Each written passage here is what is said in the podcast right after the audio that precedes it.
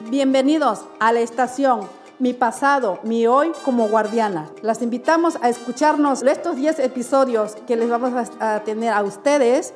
Estamos muy emocionadas. Estamos aquí con... Soy Arleda Alvarado. Y Natividad Molina. Los invitamos aquí, estamos grabando en Colisio. Sí, aquí estamos para ustedes, para enseñarles toda la gama que tenemos en estos 10 episodios que vamos a tratar vivencias, recursos, vamos a hacer chistes. Sean bienvenidos y les hacemos la invitación solemnemente. Para que sepan que es una guardiana, abuela, esposa, tía, madre y todo lo demás. Así sean bienvenidos, siéntanse en la libertad de podernos escuchar. En esta estación, mi pasado, mi, hoy, hoy como guardiana. Bueno, bienvenidos nuevamente a nuestra estación. Ok, nuestro tema de hoy se llama violencia de géneros. ¿Qué significa esa palabra? Se ve, oye, muy difícil. Siento que se oye muy dura para mí esa palabra. Sí, efectivamente, compañera, este es eh, nuevo tema que es un poco fuerte, delicado y hay dos maneras de entenderlo, ¿verdad? Porque a veces Queremos, en este episodio efectivamente es como sacar un poquito a flor de piel nuestros sentimientos, nuestra manera de sobrellevarnos en cuestión familiar. Y hago esa mención porque lo que es en la violencia de género, eh, pues aplica muchas cosas. Estamos hablando, uh, pues, violencia física, violencia sexual, violencia económica, desigualdad que hay, ¿verdad? Porque esto es lo que, lo que significa es este tema. Y la violencia de género tiene muchos efectos muy profundos y muy lastimosos. Empezando, este tema es familiar, pues a la vez estamos hablando de alteraciones en la pareja, ¿sí? Como por ejemplo la discriminación o eh, las amenazas, homicidios, eh, muchas cosas que abarcan. Eh, yo en lo particular me doy cuenta de que nosotros como latinos y otras culturas, hablo de todas estas violencias, por ejemplo, nosotros que somos mujeres, ¿sí? mujeres de hogar, abuelas, tías y niñas, hay este tipo de, de, violencia. ¿sí? Y esto se, se produce cuando un, un tipo de violencia que desafortunadamente hay en hostigamiento, degradación de identidad, de una mala orientación sexual. Y también hago mención de, por ejemplo, la violencia física. Abarca eso. Eh, y son cuatro puntos bien importantes, ¿verdad, compañera?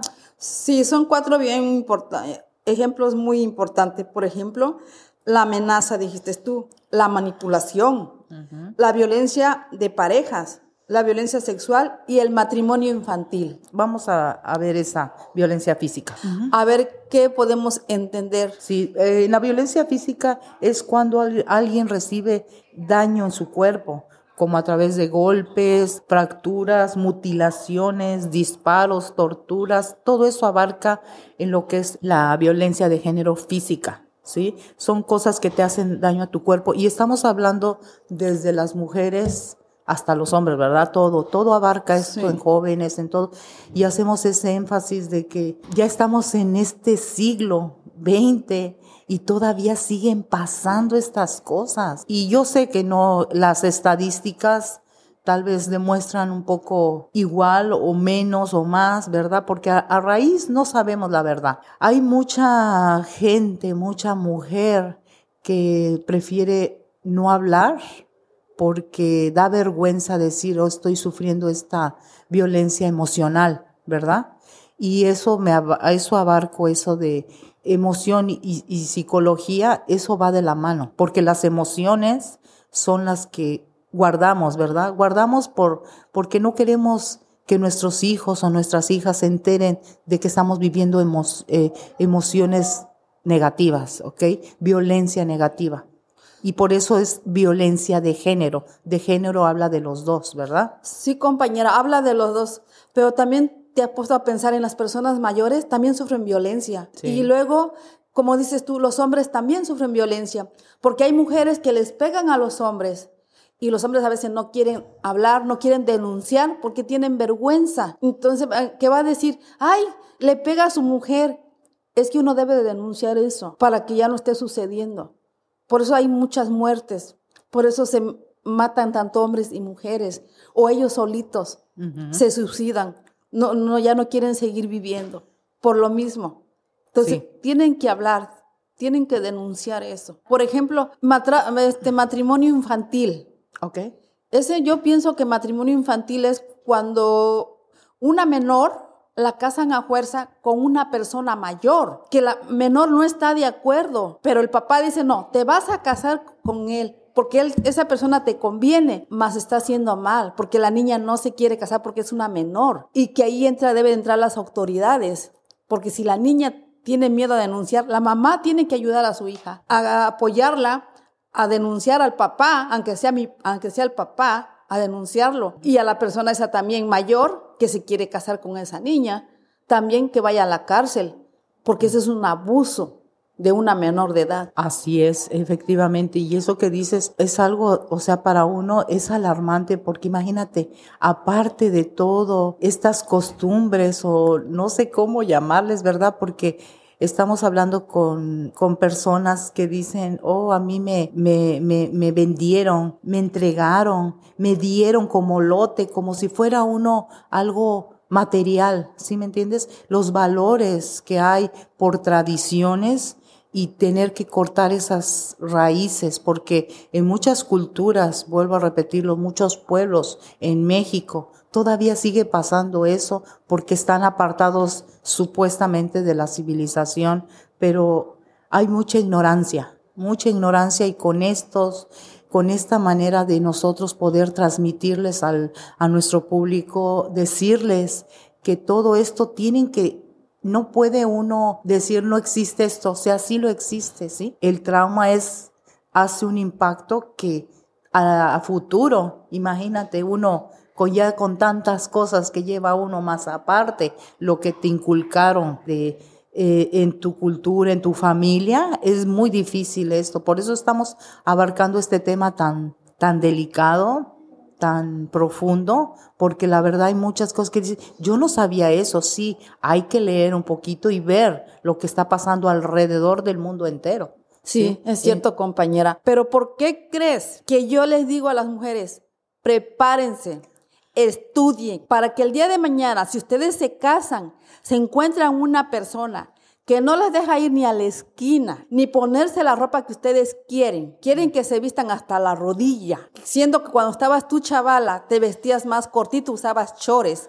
Siendo que ya tu marido quiere que uses faldas. Entonces, por eso, prepárate. Y si te encuentras una persona así que te manipula, le puedes decir bye bye, adiós. Ahí te puedes tú zafar de esa persona porque te está maltratando. Por eso hay que aprender desde chiquita a saberse uno valorar, a saberse defender y acusar con la otra persona, con tu mamá, con tu hermano, decirle, mira, me está pasando esto, ¿me puedes ayudar? O darme un consejo, ¿cómo le puedo hacer? Es buscar ayuda. Por ejemplo, sobre el sexo, nadie de tus abuelos o de ¿verdad? O sea, eh, o de tus padres hablaban de la sexualidad, porque era penoso, pero ahorita en este tiempo es más eh, penoso no saber nada y decir, no le puedo hablar de eso porque me da mucha pena, no. Y decir, bueno, esto me pasó con mi abuelo o mi abuela, esto me pasó con mis padres, pero yo tengo otra manera de ver las cosas y yo no voy a,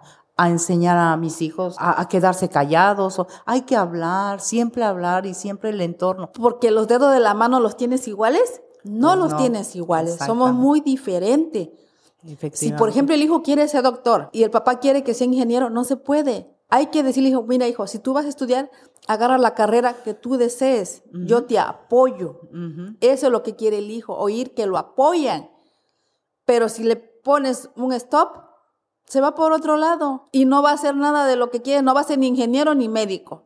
Al final va a ser lo que él quiera. Y es mejor bonito el apoyo, por eso debemos de hablar con nuestros hijos. Tocando esto, digo, por eso es que hacemos esto, estas pláticas, estas charlas, precisamente por eso, para tener un poco de conciencia eh, afectiva más adelante y evitar, porque más vale hablar a tiempo y no después que, pues, ¿sabes qué? Yo agarro de mi vida y me voy me voy con los amigos, eh, me voy a drogar, me voy a tomar, y ahí empieza porque no hubo esa comunicación.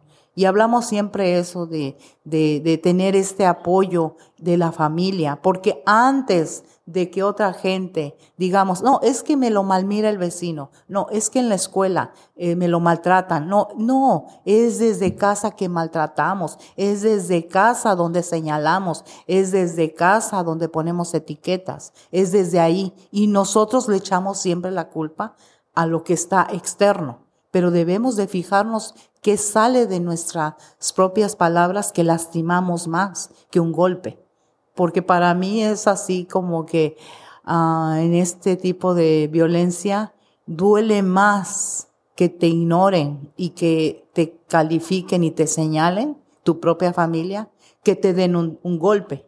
¿Sí? Como dicen, el golpe, bueno, ya me dolió el cuerpo, bueno, pues ya lo aguanto, pero las cosas psicológicas se quedan grabadas para toda tu vida. Y ahí es donde viene esa parte a donde oímos que muchos jóvenes no aguantan esta vida, que se quieren suicidar, a donde oímos mucha gente, hasta actores que hemos escuchado, o sea, dices tú, pero si yo era una persona que era un motivador, era un, una persona que, que ayudaba a mucha gente, ¿por qué hizo esto, no? Pero es a donde venimos, todo viene desde la raíz, la desigualdad de género, que es eso exactamente, es a donde viene uno y dice uno, bueno, ok, vamos a ver, ¿por qué no empezamos de ceros? La pienso yo, ¿no? O sea, digo, no vamos a componer el mundo, ¿verdad? Y cada quien tiene su manera de pensar o de, de educar, ¿verdad? Pero sí hacer una poquita de reflexión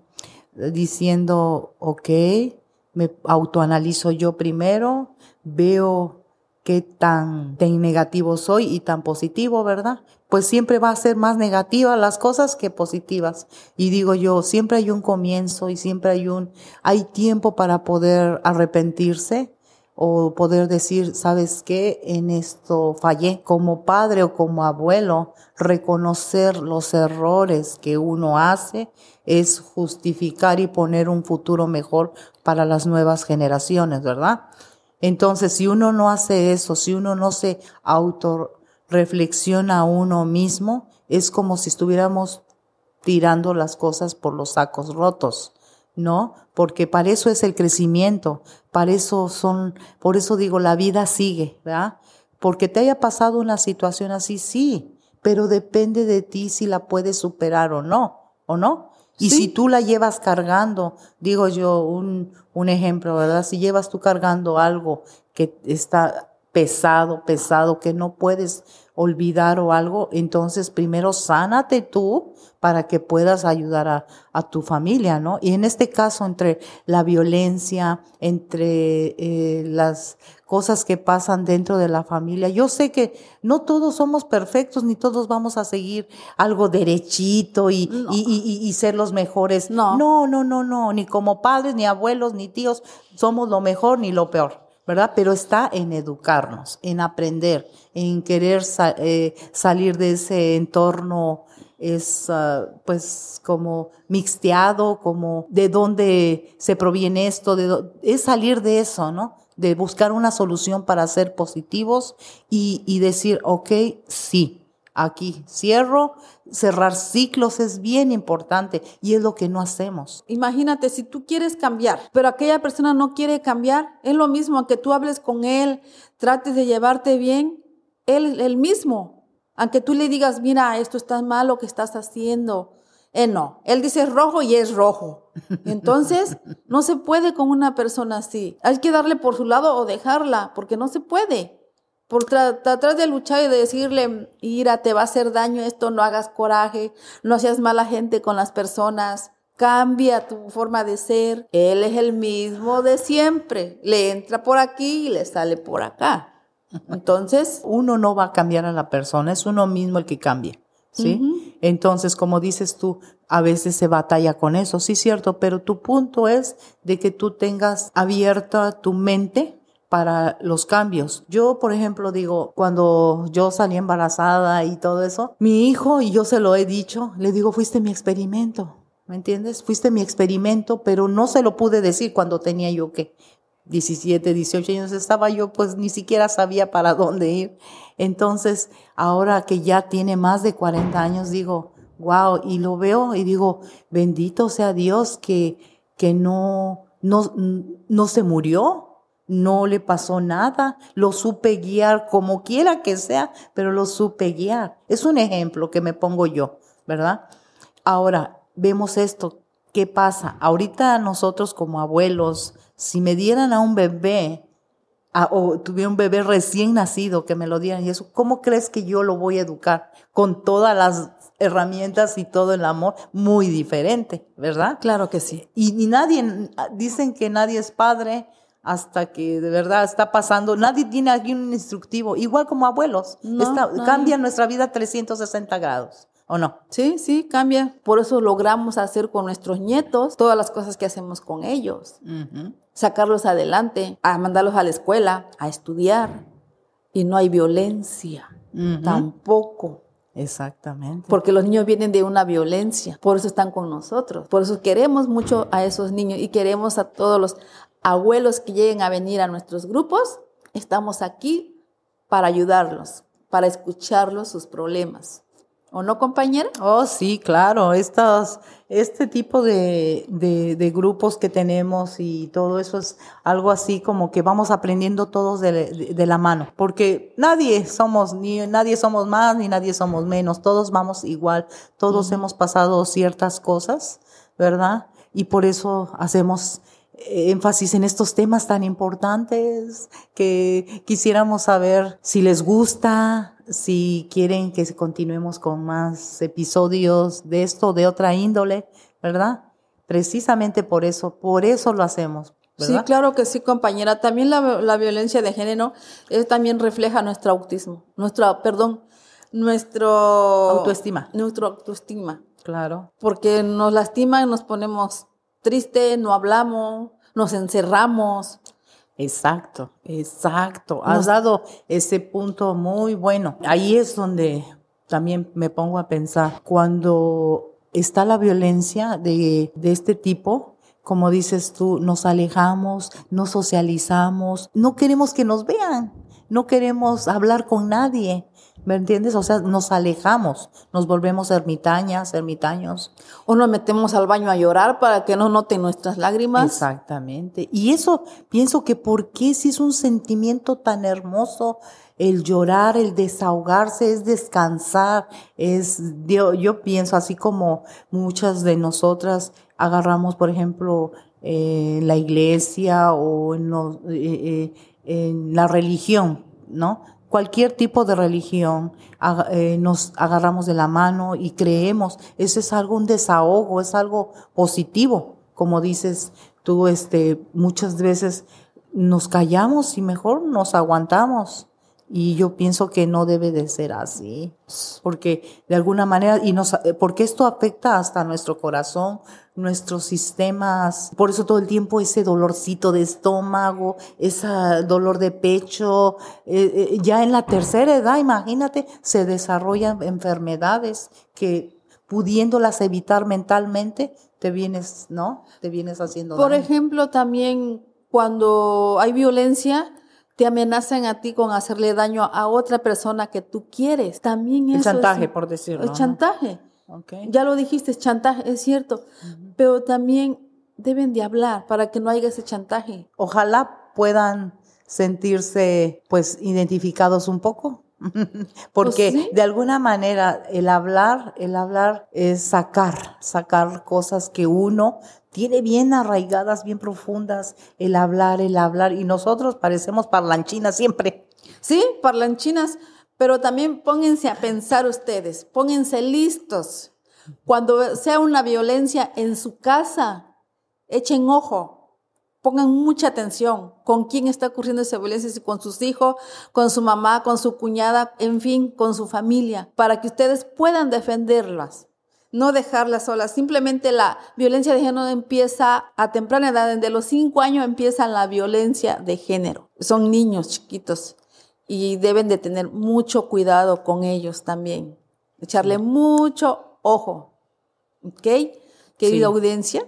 Sí, así es cierto. Cuando hay violencia de cualquier tipo de género, ahí está ese foquito. ¿Y qué pasa? Se nos va el sueño, no podemos dormir bien. Arraigadamente tenemos que decir, me cuido mentalmente para que esté bien mi cuerpo. ¿Y a poco no? ¿Sí? No, sí, sí, compañera, tienes razón. Hay que cuidarse uno. Y también, como dices tú, hay que hablar, hay que buscar ayuda. Exacto. Si no puedes hablar con alguien, búscate una amiga o un psicólogo o alguien para que te desahogues y no estés cargando eso que tú tienes. Hace daño, es cierto, hace daño. Te duele la cabeza, el estómago, todo el cuerpo. Y hay aviso que te está dando, está como el foquito, el semáforo, pam, pam, avisándote. Hay problemas, hay problemas. Y no, no pones atención y caes. Exacto. Ya. Una de dos. ¿Te enfermas muy grave o te vas bye bye? ¿Y por qué? Por no poner atención al semáforo. Sí. Ya te está avisando. No te traigas tus problemas, háblalos. Tocando esto, este, ah, compañera, mira, hay, por eso repetimos, hay tantas cosas en que puede uno cambiar la situación, ¿sí? Como dices tú, bueno, yo digo siempre, no te lleves a la cama eso, porque la cama, tú sabes, el dormir es las tres cuartas partes de tu vida. Tu vida está en la cama. Mucha gente no lo ve así, pero la vida está en la cama porque necesitas relajar. Es cuando tu cuerpo, ¡pum! Se, en la noche uno no lo ve, pero la gracia de Dios es así. Todo como un escaneo. Es donde pasan emociones, es donde brincas, es donde estás bien dormido, es donde tu cuerpo te dice gracias. Gracias porque me dejaste. Entonces, algo que se queda en tu mente, pues ahí la tienes atorado y al rato, como dices, el dolor de cabeza. ¿Qué necesidad? No, let it go, como dicen, déjalo ir, déjalo ir. ¿Por qué? Porque mira, tú no, como te vuelvo a repetir, uno no va a solucionar los problemas del mundo ni No. de la familia. No. Pero si tú empiezas por ti, que empiece por mí, es diferente, porque lo ves de otro ángulo, lo ves de otra, de otro panorama, de otro tipo de cosas. Mientras tú te, te, te veas que tú estás, no importa, y la energía que tenemos es contagiosa. Claro que Cuando sí. tú agarras todo eso, te fluye una energía maravillosa. Y lo digo yo porque pienso, digo, yo no pensaba eso hace 20 años. No, o sea, uno va aprendiendo a través de la vida. Sí. Y la vida es la que vamos al día. Entonces, a donde estamos ahorita paradas, es decir, gracias Dios, he podido sacar, no, no se ha muerto nadie de los que yo tenía el cuidado, ni nada. Así que cerramos con esto de que vivir es lo más maravilloso del mundo, para mí y para todo el mundo. Así que no pensemos negatividad y sigamos adelante. Adelante. Querido público, muchas gracias por escucharnos en nuestra estación. Nos esperamos para ver el otro capítulo. Ok. Entonces- Muchísimas gracias, querido público. Cuídense, que Dios los bendiga y a pensar en positivo siempre. Muy bien. Muchas gracias a todos. Y no se me duerma, porque el que se duerme, camarón que se duerme, se lo lleva la corriente. ¡Bravo!